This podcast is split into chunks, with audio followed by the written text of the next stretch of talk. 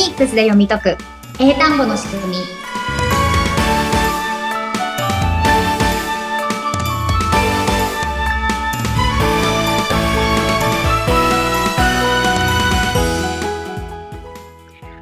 皆さんこんにちは。フォニックス英会話講師の坂下悦子です。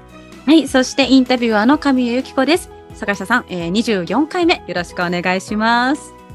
はいよろしくお願いします。はい。はい神谷さん前回アルファベットの音読みの歌をはいご紹介しましたが、YouTube で練習できましたか？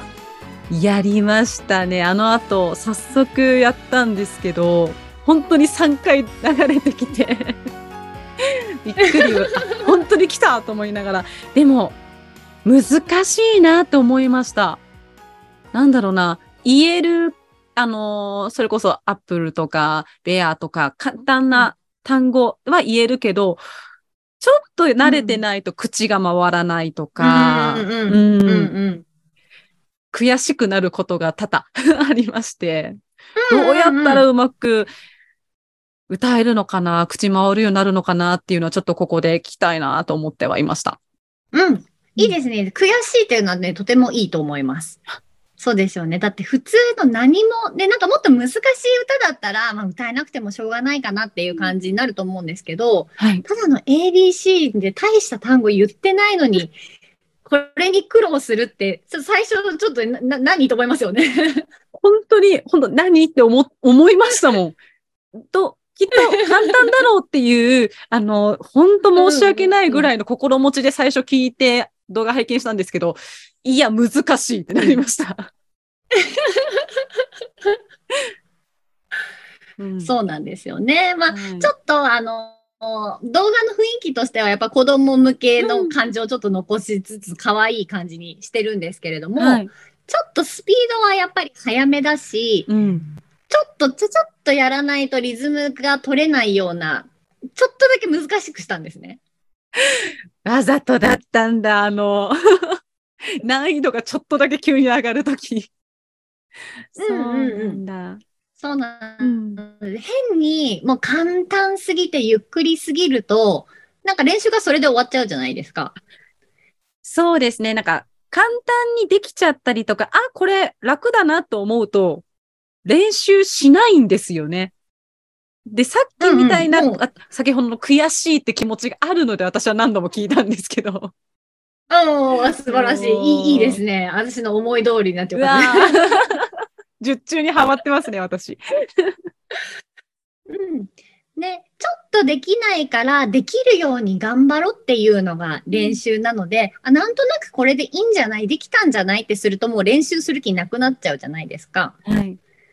なので、ちょっと言いにくいところを作ったりして、何回も繰り返して、その難しいところもだんだんできるようになればいいという感じなので、まあはいとにかく慣れてれば口はね、頑張っていつもやってれば慣れてきますので、うん。続けてやっていきていただきたいんですけれども、はい。このね、やっぱりフォニックスを勉強するときに A から Z の音読みが一番重要で、これをちゃんと頭で理解するのももちろんなんですけれども、こうパッパって口から出てくる。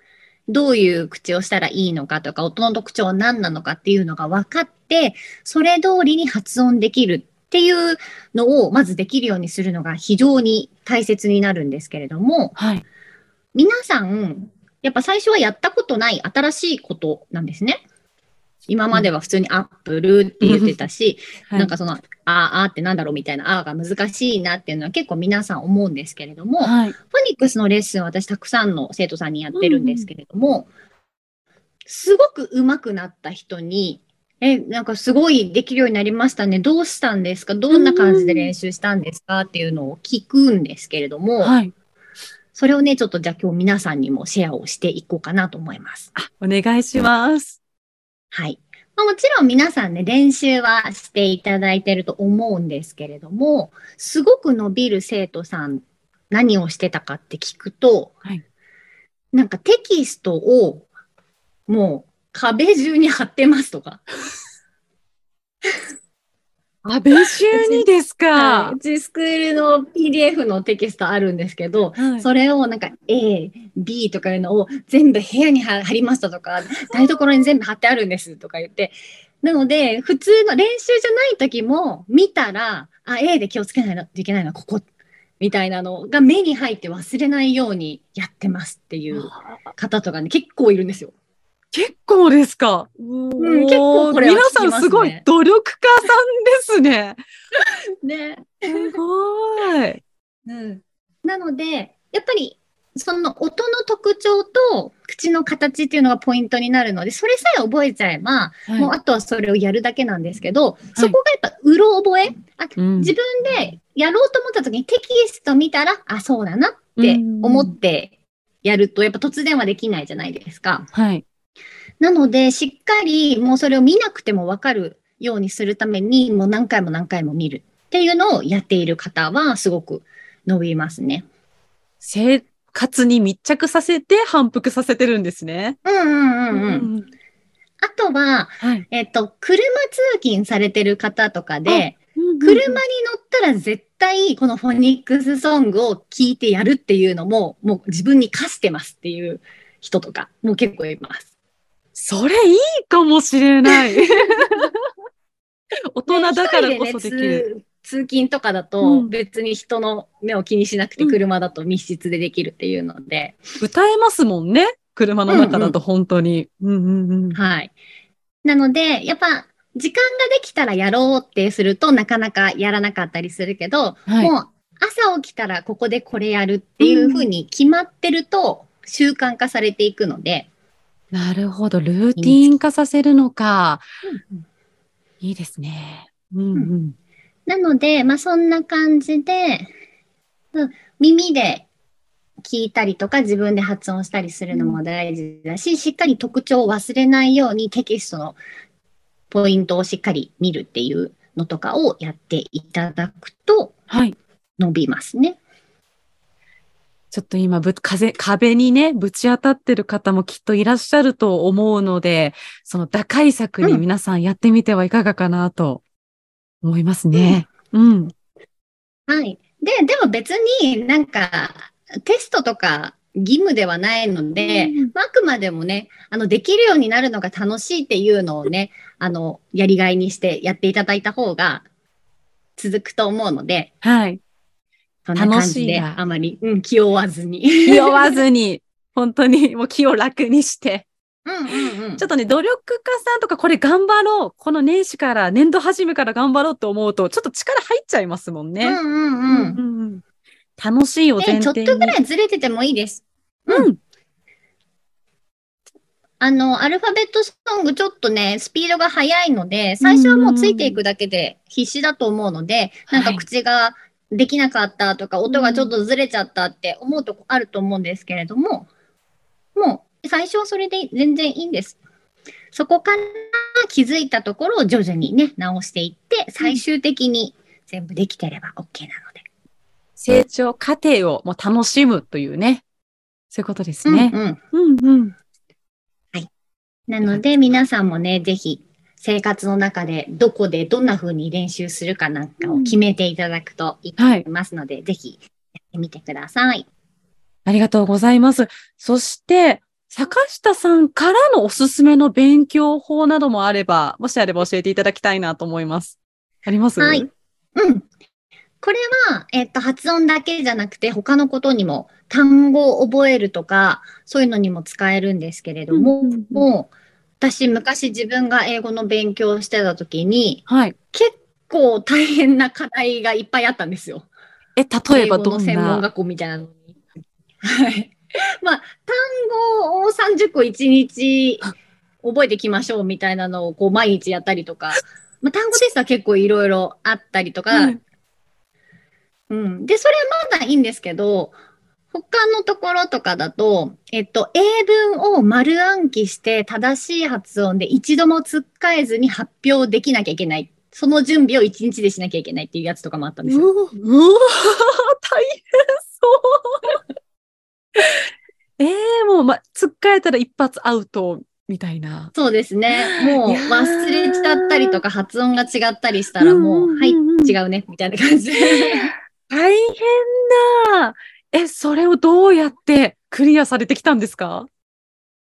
はい。で、それがもう一回じゃなくて、もう何回も何回も続くわけで、うんそれに、うん。こう、どうやってやっていくかっていうので、はい。もし、あの、筆記のテストとかだったら、まあ、とにかく覚えるみたいな感じになると思うんですけれども、うん、私も最初は、まずは、まずは読んだりとか書いたりで覚えようとしてたんですけれども、はい。まあ、それだけじゃなんか到底間に合わないというか、うん全然入ってこなくて、うん、でもやんなきゃいけないからもうどうしようって思って、うん。はい。いろいろこう、切羽詰まってきたときに、はい。ちょっと新しい方法をね、なんか気づいたらそれをやってたって感じなんですけれども、はい。どんな方法だったんですか、明日までにこれを全部暗記しなければなりませんってなったときに、はい。私がやったのは、うん。もう家から出ます。はい。まず。机に向かって。勉強机から 離れるんだ。勉強しなきゃいけないんですけども、机での勉強に限界を感じ、もう覚えなきゃいけないけども、すぐ忘れちゃうっていうので、はいとにかく覚えなきゃいけない英文をはい。話しながら、もう歩きながら話すみたいな感じでやってたんですね。体を動かしながら、もう、そうです、そうです、そうです。固定概念からなんかもう注力様になってるから、あのもう海とかに行って、浜に行って誰もいないところで、とにかくうろうろしながら言って、で、紙も持ってって、見て、言って、覚えたかなみたいなのを ずっとうろうろしながら覚えてました。なるほど。もううんうんそれ、うん。で、私ずっとそれでやってたんですけど、まあ、日本に帰ってきてから、あの、メンタリストの DAIGO さんのなんか YouTube を見ていた時か何かに、DAIGO さんもこう動きながら覚えた方がいいみたいなことをおっしゃってて。ええうんあもうなので、このやり方は、あの、間違ってはなかったのかなって。もう実証されてるんですね。それに気づけてしまうね坂下さんすごい。もうね、なんでかわかんないけど、もう、そうするしかないって感じでね、ほんと切羽詰まってやったんですけど、皆ん。さんも、まあね、普通の働きながら英語を勉強して、そこまでね、英語で切羽詰まることもないとは思うんですけれども、はい。ただ、やっぱり机に向かってるって勉強ってなかなかできないっていう人もいると思うので、うん。まあ、フォニックスってこう文字と音なので、結構体でやるのと相性がいいと思いますので、フォニックスの ABC ソングも、まあ、ウォーキングしながらとか、私も一番最初にやった時、これもたまたまだったんですけど、はい。この動画の ABC ソングみたいなのの違うもの、えっと、近所の図書館、外国に住んでた時に、図書館に行って、フォニックスの子供向けの CD を借りてきて、はい。それを通学の時に、もう毎朝聞いて、言って、聞いて、言ってをしながら、学校まで通ってたんですよ。ああ、もうそこから始まってたんですね。曲でう。うんそうですね。その時体を動かしながら。うん。